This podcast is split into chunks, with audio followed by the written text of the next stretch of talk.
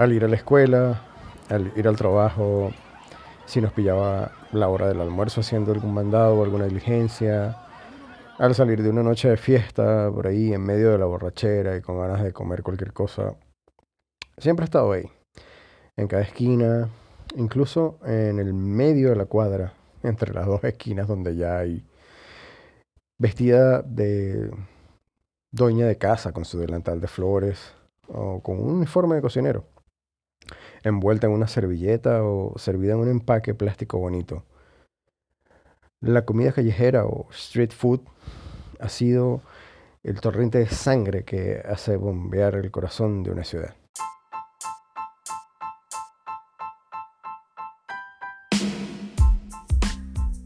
Saludos desde este lado de tu dispositivo. Te habla Jair Oliveros y esto es ¿Qué se está cocinando?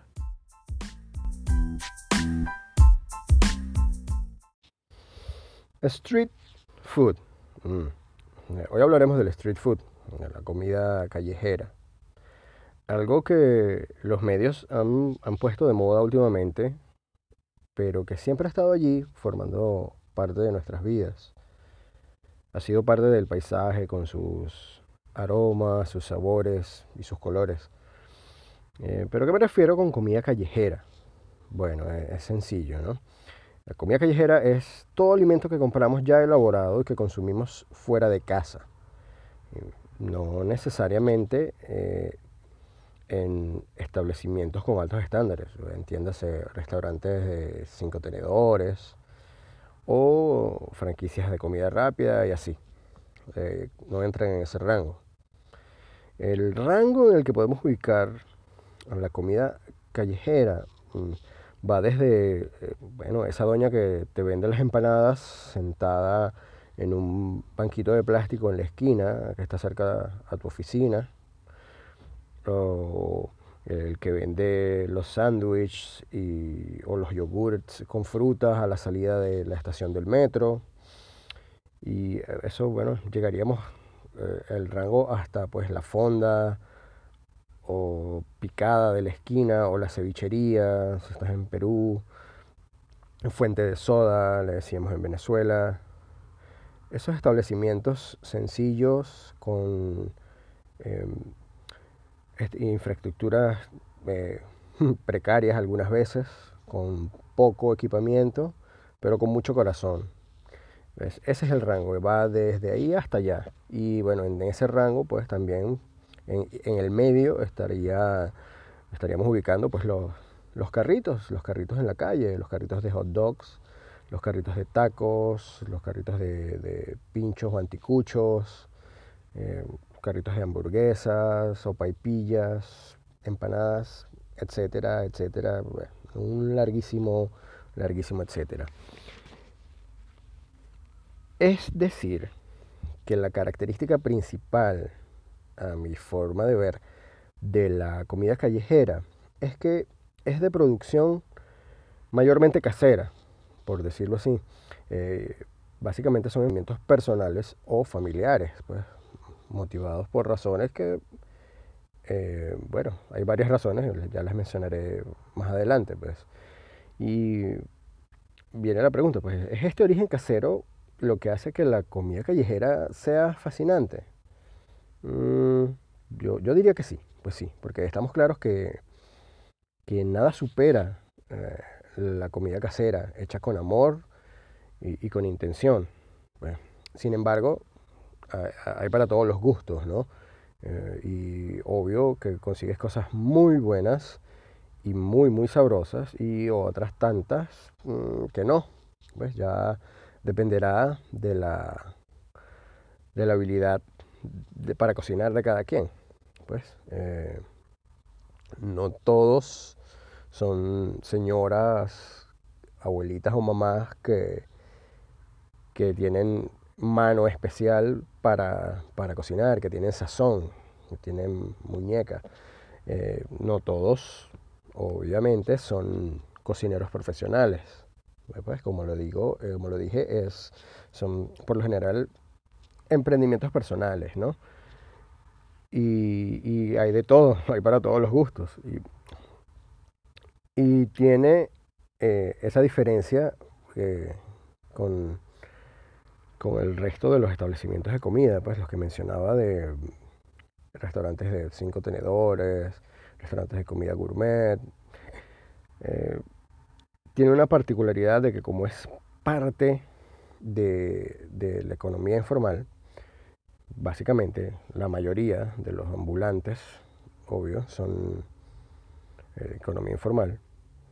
Eh, hay una, hay, un, hay una, una restricción tal vez de algunas personas eh, a consumir alimentos en la calle porque, ajá, básicamente se preocupan por las medidas sanitarias y bueno, en la actualidad, en estos tiempos de pandemia, eh, eso es un, es un tema bastante delicado que, bueno, más adelante conversaré un poquito de eso. Sí, porque eh, una de las, de las cosas que, que, o características que tiene la mayoría de esta comida callejera es que nada, no hay, no hay, o sea, las regulaciones sanitarias están única y exclusivamente limitadas a la conciencia y buenas costumbres de la persona que te está vendiendo la comida. Eh, es un tema de confianza mutua, pues. Eh, tú vas a la calle y, ves a la señora que te va a vender las empanadas. Eh, es, es, una cosa inconsciente que, bueno, vas a recordar a tu abuelita y tú sabes que tu abuelita, inconscientemente, pues sabes que tu abuelita no te va a dar comida en mal estado o de mala calidad, pero se han visto casos. Y bueno, eh, claro, eh, todo varía, ¿no? Hay, hay sitios de Latinoamérica que yo conozco, porque, bueno, esta vida de gitano que me ha tocado vivir, eh, he conocido varios países de Latinoamérica y hay países de Latinoamérica en los que existe una regulación sanitaria gubernamental para los vendedores de comida ambulante, los vendedores de comida callejera. Pero al, al, hilo, pues vamos, vamos, vamos a, entrar en tema. ¿Cómo nace? ¿Cuándo nace esto de la comida callejera? Yo pienso que siempre ha estado ahí, ¿no? Eh, ya mencioné que es parte de la, de la economía informal y, y bueno, la economía informal siempre ha estado ahí, por la, sea por las razones que sea. Eh, ¿Cuándo nació? Mm, eh, creo que, mira, por lo menos en Latinoamérica, no sé en el resto del mundo, me imagino que, que habrá eh, de alguna u otra forma registros, pero si mal no recuerdo, el único registro histórico conocido en Latinoamérica son, son las acuarelas del pintor peruano Francisco Fierro, Pancho Fierro, eh, a finales del siglo XIX que eh, él en sus acuarelas retrata vendedores ambulantes de comida en, la Lima de aquel tiempo. Eh, son unas acuarelas muy bonitas. Pero de resto, creo que en Latinoamérica no llevamos un registro como tal. Pero entonces ya fíjense, fíjense, o sea, estamos hablando de finales del siglo XIX, 1800. Bueno, Francisco Fierro murió en 1876 o 79, no recuerdo bien. Pero entonces ya imagínense ustedes, vamos a ponerle que sus acuarelas, sus trabajos hayan sido de 1860, 50. ya, ya para esa época, los vendedores de comida ambulantes estaban presentes en Latinoamérica, o sea, ya en la época de la colonia y poscolonia, y me imagino que, bueno, eh, como todavía se ve por ahí, eran parte de, de los mercados populares y parte de, las ferias agrícolas que, todavía hoy en día vemos en, muchos de nuestros países. es, un tema, de, como les digo, de costumbres, porque, y eso lo liga mucho, es ese hecho de que esté eh, ligado a nuestra historia, eh, lo liga mucho, lo une mucho con el hecho de que sea comida casera, porque eh, en esa época seguramente pues eh, la señora que hacía los eh, chicharroncitos de pescado, los hacía en su casa y los llevaba al mercado y en el mercado los vendía.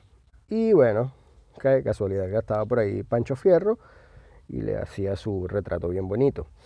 Eh, pero se, yo considero que es, importante que, en todos los países de Latinoamérica se investigue y se haga un registro ¿no? de cuándo de cuando se empezó esta, esta, esta movida que no es nueva, pero que ahorita, pues, eh, con la mediatización, la globalización, eh, las redes sociales, se, ha puesto de moda, a pesar de que estamos en una época extraña eh, con esto del confinamiento. Y, bien, pues entonces, motivaciones. ¿Por qué nace, por qué nace la, la, comida callejera?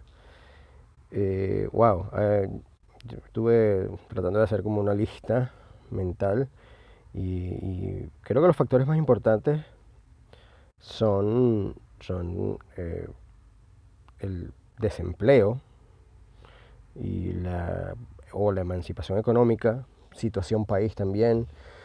Hay algunas cosas que, algunos puestos o, pequeños restaurantes, picadas, fondas, fuentes de soda, que son de tradición familiar. hay gente que lo ha hecho por superación personal, tal vez. es, una, es, una, es un ramillete de razones. Pero básicamente, básicamente tiene que ver con la búsqueda del de, sustento para, para la familia. Yo tengo un caso personal, eh, muy cercano, pues mi madre, eh, una enfermera con más de 40 años de experiencia, especializada en pacientes eh, con enfermedades eh, especiales, eh, pacientes de accidentes cerebrovasculares. Y bueno, llegó un momento que, por supuesto, pues la edad pegó y se vio incómoda. había labores que no podía desempeñar le costaba mucho movilizarse. Y bueno, yo tengo la, anécdota de que siempre, siempre mis amigos de toda mi vida, tanto de la secundaria y luego de la universidad, mis amigos en general, eh, siempre iban a mi casa a, comer la comida de mi mamá, más que a visitarme y compartir conmigo. Son, son un montón de pillos. Creen que no me daba cuenta. Y mi mamá fascinada. Mi mamá fascinada. Y bueno, cabe decir que, que un saludo, mamita bella, te amo. Te amo acá en la distancia. mucho, mucho. Eh, eh, cabe destacar que mi mamá es, la mejor cocinera del mundo. Yo de verdad que esa señora, yo se la suelto en la cocina, bueno, no sé, nómbrenme ustedes al más bárbaro de todos, a la Inducas. Se suelto a mi mamá en una cocina de esas y le va a dar tres vueltas porque no conozco a nadie, profesional o no, que cocine tan bien como mi viejita. Entonces, eh, bueno, volviéndome, estoy desvariando.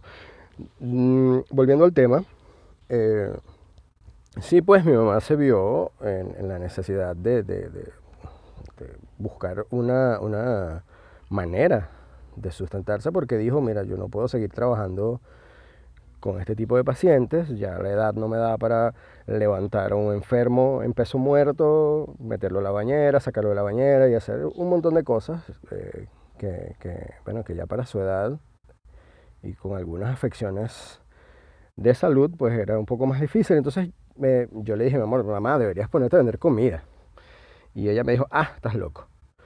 Y de repente le nació por ahí que descendió la oportunidad de que se instalara en un kiosquito ah, en la calle.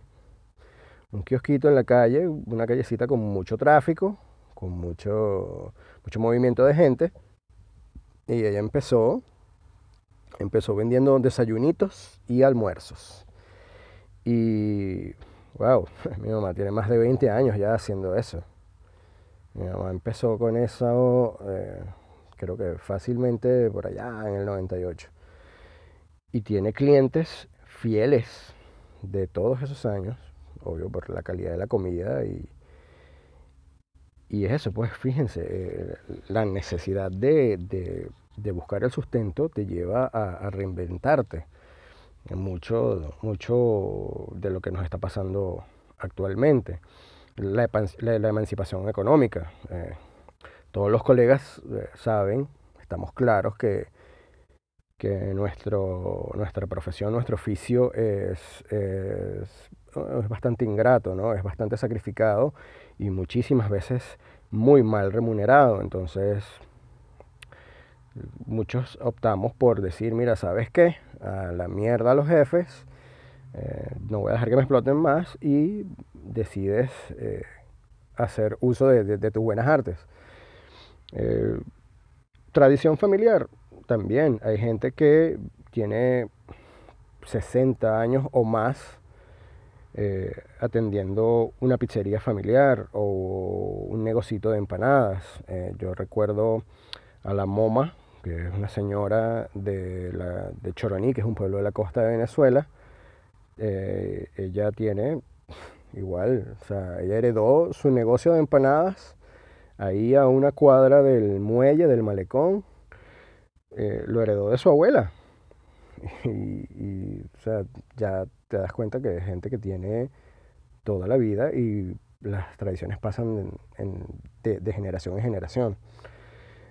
Entonces consigues historias muy bonitas, consigues historias de, sacrificio, por supuesto, de superación, consigues historias eh, tristes también. Y ahí, ahí, ahí es donde, donde entra eh, el otro tema que yo quería tratar hoy, que es, es esta docuserie, una docuserie, serie documental o miniserie, llámelo como quieran, de, que, que está proyectando Netflix. Eh, que se llama Street Food Latinoamérica. Eh, empezaron a transmitirla eh, el 21 pasado y eh, es, una maravilla ¿no? lo que se ve en, esa, en, esta, en esta docuserie. Ya el año pasado ellos habían, los mismos productores habían realizado esa docuserie en Asia y wow, yo la, vi y bueno, quedé perdidamente enamorado de todo lo que vi. Eh, con por supuesto muchas ganas de viajar a Asia y conocer a cada una de las personas que ellos retrataron en esa serie, ¿no? Em, pero bueno, pandemia. Pandemia, aeropuertos cerrados y todo lo demás. Eh, entonces, fíjense, esta, esta docuserie que yo considero que deberíamos poner una protesta también. No, no, mentira, no, no, no, es para tanto. Pero sí deberíamos preguntarle a la gente de Netflix, hey, brother, ¿qué pasó? Eh, Street Food Latinoamérica la, la grabaron en, en seis ciudades de Latinoamérica. Eh, Buenos Aires, Argentina, Salvador de Bahía, en Brasil, Oaxaca, en México, Lima, Bogotá y La Paz, en Bolivia. Y mm, no sé, yo, bueno, yo entiendo que tal vez no hayan querido, no hayan querido grabar nada en Venezuela porque, bueno, eh, no nos vamos a poner políticos, pero todos sabemos lo que pasa por allá y no es para nada recomendable eh, andar por la calle con un equipo de grabación, cámaras y todas esas porque, bueno, porque Venezuela y sus playas. Eh, pero considero que, eh, quedaron ciudades eh, importantes por fuera ¿no? de, esta docuserie. Eh, yo creo que no, no, conozco Oaxaca personalmente. Sé que hay, sé, que hay de buena, de buena fuente, comida excelente, que es una, es una meca culinaria, pero en México también está Puebla, y considero que Puebla es, mucho más rico en, en, gastronomía, pero eso es solo mi opinión, ¿no? Y, y lo mismo es que, mira, Ecuador, a mí me parece que en Ecuador hay muy buena comida también. Aquí mismo en Chile, no entiendo eh, por qué dejaron a Santiago de Chile, que es una ciudad tan cosmopolita por fuera. Pero bueno, ya eso, eso, eso tendrá que, que contestarlo la gente de Netflix. A lo mejor, mm, que a lo mejor están preparando, quién sabe, una, una, una nueva temporada. Esperemos que sea así y que cubran más, porque, porque Latinoamérica es, tan vasta y tan, y tan diversa en comida que, que lo merecemos. Pero bien, volviendo a lo de la serie esta, ¿no? Em, retrata perfectamente esto de lo que venía hablando, ¿no? Las historias de superación personal, las historias de tradición familiar, em, eh, historias de, superación personal, porque, ajá, hay gente que se vio en la necesidad imperiosa de buscar qué hacer para sobrevivir y entonces, bueno, mira, yo lo único que sé hacer son eh, memelas, que son como unas tortillas de, de, especie de tortilla de maíz negro. Y no, bueno, es lo único que sé hacer y bueno, las voy a hacer para venderlas. Y, y te consigues con historias maravillosas y bellísimas. Creo que las tres historias que a mí en lo personal más me llegaron fueron la de Buenos Aires, la de Pato, que es una chica que rescató el negocio de su familia, el negocio ubicado en el, mercado central, y, su familia se iba a, deshacer del negocio y ella dijo, no, mira, espérense, yo puedo hacer algo, eh, yo puedo renovar el negocio y mira, yo de verdad estoy esperando con ansias que abran fronteras y todo lo demás, porque una de las cosas que pretendo hacer es ir a comerme una de esas tortillas brutales que hacen. les recomiendo que, de verdad, no voy a dejar de recomendar la serie, tienen que verla, es maravillosa. Eh, la otra historia es la de la señora Susana, doña Susana en Salvador de Bahía, increíble historia también. Y la de Tomás Matsufugi, en Lima, en Perú. Eh, fue la otra historia que yo considero que, bueno, eh, mi opinión personal son las tres más que más me llegaron, ¿no? Yo me sentí un poco identificado con, con Tomás Matsufugi.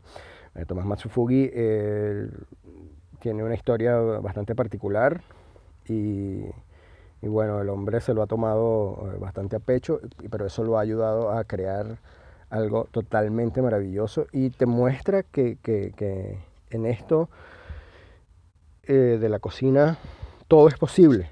Porque, bueno, no, les quisiera hacer spoiler, pero bueno, Toshi, Tomás, Tomás Matsufugi, es hijo de un afamado cocinero peruano y él, ah, no, no se fue por ahí, no siguió la tradición a pesar de ser eh, descendiente de japoneses, japoneses de tercera generación, él decidió hacer lo suyo a su manera y, los resultados han sido brutales, brutales de verdad.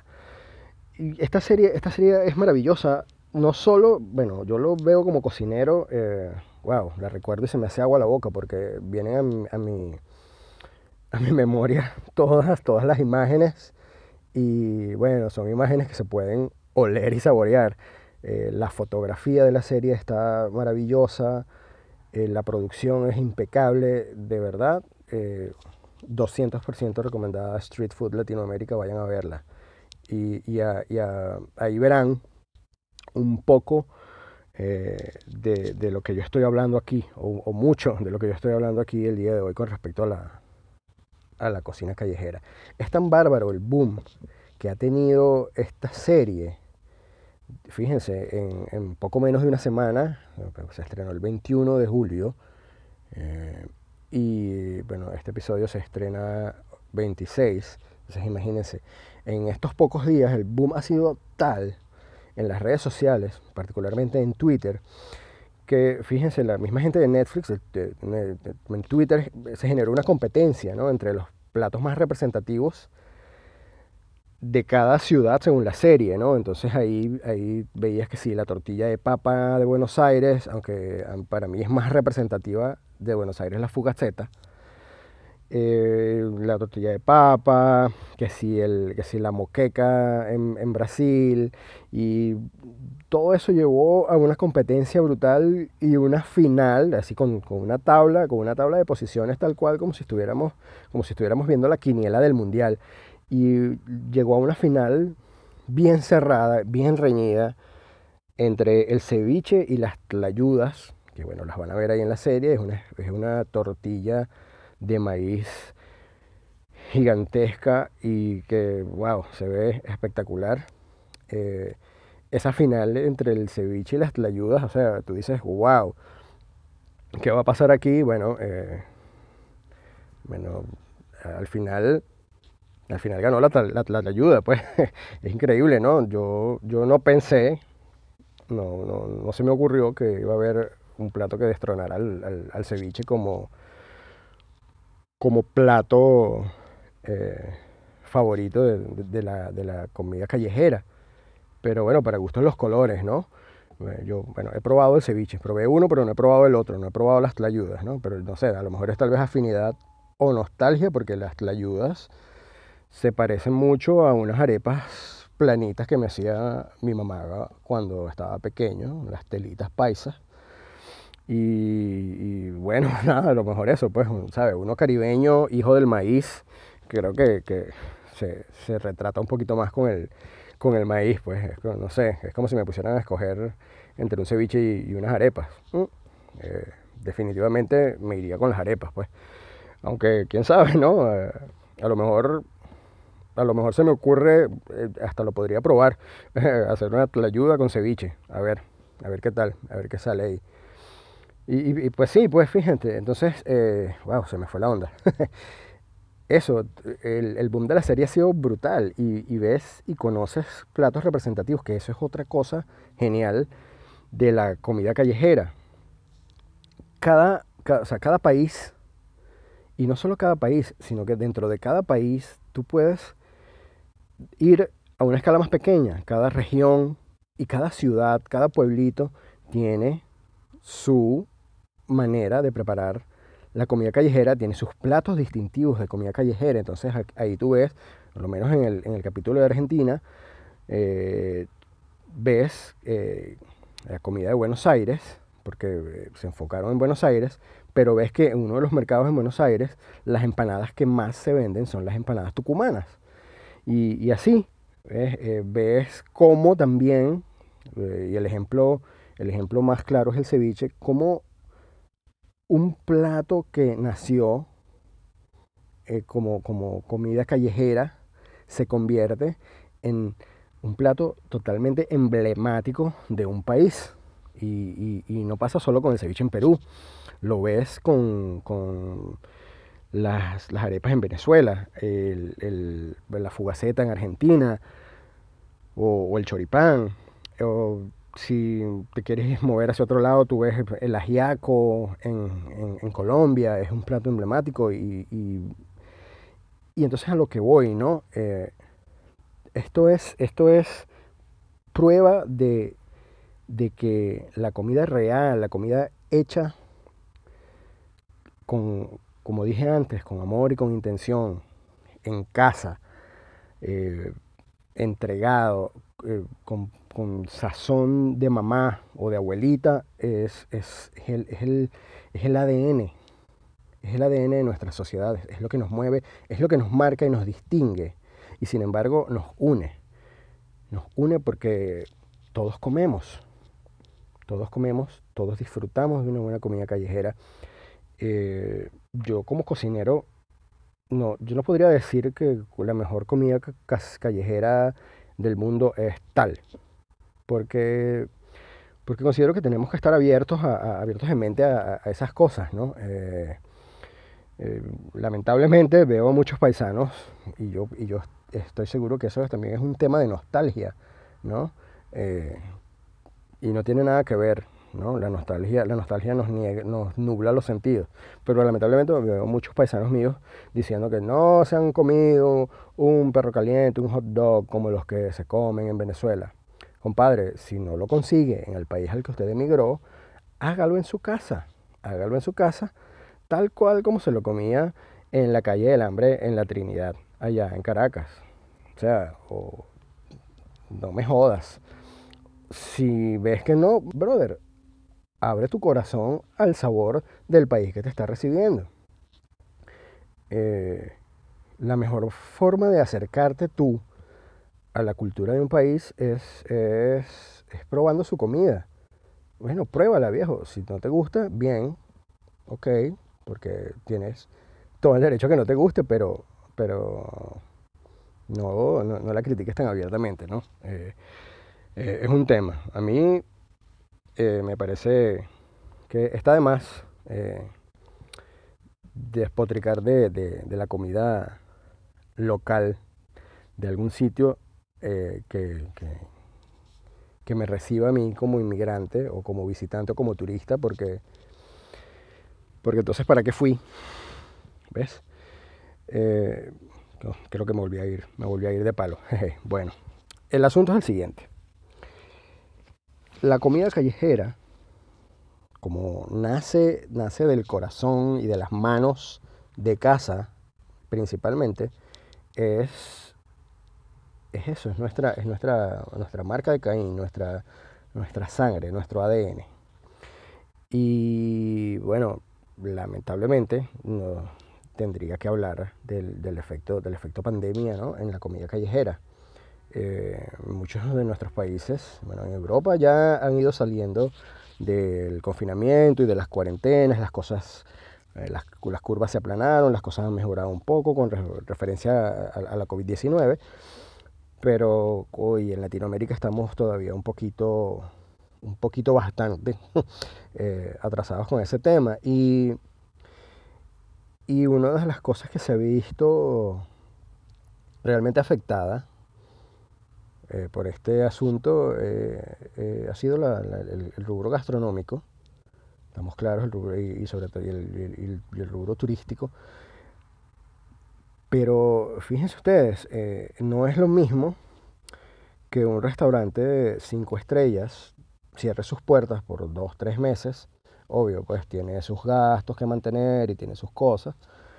Eh, no es lo mismo que esa gente cierre a que eh, esta señora humilde que me vendía las empanadas, sentada en su banquito de plástico en la esquina cercana a la oficina y que era su único medio de sustento, tenga que volver a su casa eh, y quedarse ahí. Uh, esperar la bendición de papá gobierno, de Dios gobierno, etc. Afortunadamente, esta, moneda tiene dos caras. ¿eh? Eh, hay gente que, por supuesto, ha sufrido mucho con esto, pero ha habido muchos que se reinventaron. Y en, esto, eh, en esta situación, bueno, mira, ¿sabes qué? Estoy en mi casa, estoy encerrado, no puedo salir, hay cuarentena. Mm, mira, mira, ¿sabes qué? Yo voy a, yo voy a implementar el delivery. Y afortunadamente, pues, este, eh, eso ha funcionado, porque la gente está encerrada en casa, la gente está haciendo teletrabajo, trabajo remoto, y, y bueno, a muchos les dará pereza cocinar. Bueno, ¿sabes qué? Yo aprovecho esta circunstancia y te ofrezco llevarte tu desayuno a la puerta de tu casa para que no tengas que salir. Y este, hemos visto la proliferación de los, de los servicios de delivery de comida. Ojo, también ha influido esto del confinamiento en el hecho de que mucha gente cocina en casa, ¿verdad? Eh, pero eh, no estábamos acostumbrados, o la mayoría no estaba acostumbrada a cocinar todos los días en casa, desayuno, almuerzo y cena. Entonces ahí es donde esta gente que se ha reinventado, que antes te vendía la comida en la calle o que tenía un localcito pequeño en una avenida principal transitada y no ha podido salir por cuarentena o por confinamiento voluntario, bueno, mira, se las ingenió, se reinventó, es la palabra de moda, anótela por ahí, y está, está sirviendo su comida a domicilio. Muchos cocineros que conozco lo han hecho, yo mismo lo he hecho. Y eh, eh, es cuestión de, ir adaptándonos. vuelvo a lo mismo. Todo esto muestra la adaptabilidad que los seres humanos tenemos a las circunstancias. Y yo quiero, eh, como conclusión y cierre, invitarlos, invitarlos a los, a los colegas cocineros a, intentarlo no, no andar de brazos caídos ni lamentándose, no llorar sobre la leche derramada. Y, brother, si tienes un talento, ponlo a producir, ponlo a producir a tu favor y en beneficio de los demás. Emprende desde casa, ofrece el servicio. Eh, hay gente que, que, como te digo, pues, ah, le da pereza cocinar. Hay gente que no sabe cocinar y que está dispuesta por un precio módico a consumir un producto bueno que tú tengas que ofrecer. Así que sin miedo. Eh, la comida callejera eh, en esta época evolucionó en comida casera a domicilio. Sí, suena como raro, ¿verdad? Hasta redundante. Mm, habría que buscarle un nombre. Bueno, este fue eh, qué se está cocinando esta semana. Eh, un abrazo en la distancia a todos y cuídense mucho. Y recuerden, vayan a ver la serie de Netflix, está espectacular, súper espectacular. Eh, los que me escuchan por Anchor.fm, en la página de Anchor.fm hay un botoncito en el cual ustedes me pueden dejar mensajes de voz con sus impresiones y así podemos hacer un feedback acerca del podcast. Pueden insultarme si quieren, igualito los puedo ignorar. Eh, ahí está, para que lo chequen. Y los que me escuchan por Spotify, suscríbanse para que no se pierdan el semana a semana de que se está cocinando. Bye bye.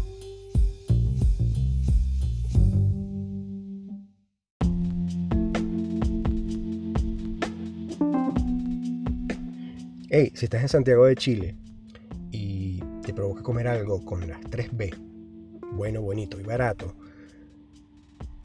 que llegue a tu casa directamente para que no tengas que estar arriesgándote a salir en medio de todo este asunto de la pandemia, la cuarentena y todo lo demás, mm, contacta a la gente de Ono Sushi and Poke. Una fusión de cocina japonesa y hawaiana que está a otro nivel. Búscanos en las redes, Instagram, Twitter, como ono.restaurante. Y buen provecho.